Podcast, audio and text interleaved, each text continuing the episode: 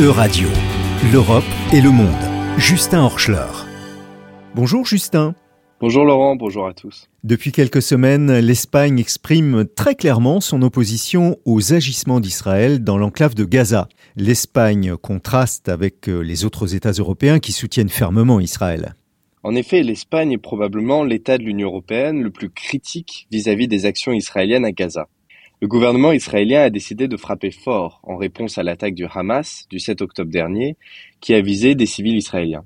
Pour Pedro Sanchez, le président du gouvernement espagnol, Israël provoque une catastrophe humanitaire qui ne peut pas être justifiée par les attaques terroristes dont le pays a été victime. Pourquoi parle-t-on maintenant de la position du gouvernement espagnol? Parce que Pedro Sanchez a visité il y a quelques jours le Moyen-Orient. Il a notamment rencontré le Premier ministre israélien, Benjamin Netanyahou, et il a rappelé le sentiment de son gouvernement quant aux représailles de l'État hébreu. Il s'est aussi rendu à la frontière avec la bande de Gaza où il a appelé à la reconnaissance de l'État de Palestine et s'est entretenu avec le président palestinien. Sanchez est-il le seul chef de gouvernement européen à condamner les agissements d'Israël dans la bande de Gaza? Non, euh, Laurent Sanchez était accompagné du Premier ministre belge, le libéral Alexander De Croo, avec qui il partage cette position. Les deux responsables n'hésitent pas à parler de catastrophe humanitaire à Gaza, tandis que leurs homologues européens sont plus réservés.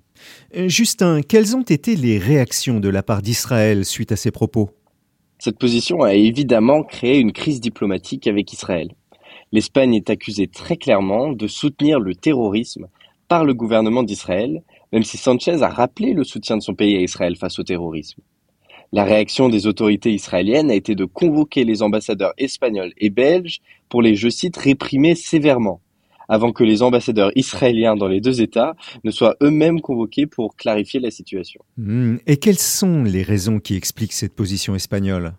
Alors l'Espagne est un pays proche des États arabes. Cela s'explique par la proximité géographique, bien sûr. Rappelons que l'Espagne partage une frontière avec le Maroc, mais aussi des intérêts convergents. Historiquement aussi, les liens espagnols avec les pays arabes sont forts. On peut également mentionner que l'Espagne a reconnu que tardivement Israël, seulement en 1986, car elle lui en voulait pour son opposition à son entrée à l'ONU après la Seconde Guerre mondiale. Oui, et peut-être aussi des raisons politiques internes à l'Espagne.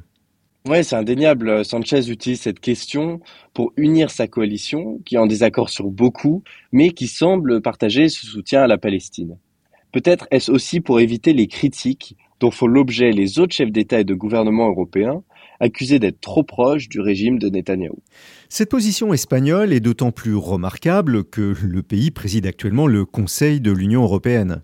Tout à fait, Sanchez a déclaré être prêt à ne pas suivre la position des autres États membres de l'Union européenne et à prendre sa propre décision. L'État palestinien peut donc être reconnu par l'Espagne avant même que l'Europe ne trouve une position commune sur le sujet c'est pas terrible pour l'unité du bloc européen qu'elle est censée défendre.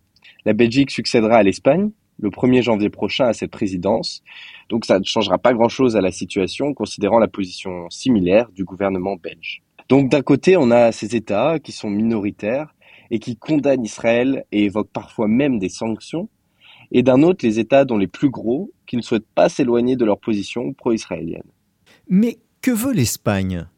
L'Espagne a la volonté d'être un médiateur dans la situation, comme elle l'a fait en 1991, en préparation des célèbres accords d'Oslo. Pourtant, cette position nuit à ce projet. Israël n'acceptera évidemment pas l'Espagne comme médiateur si elle considère que le gouvernement de cet État a un biais pro-palestinien. Quant à la région, l'Espagne souhaite un cessez-le-feu, bien sûr, et une solution à deux États qui soit favorable à la Palestine. Merci Justin Horschler.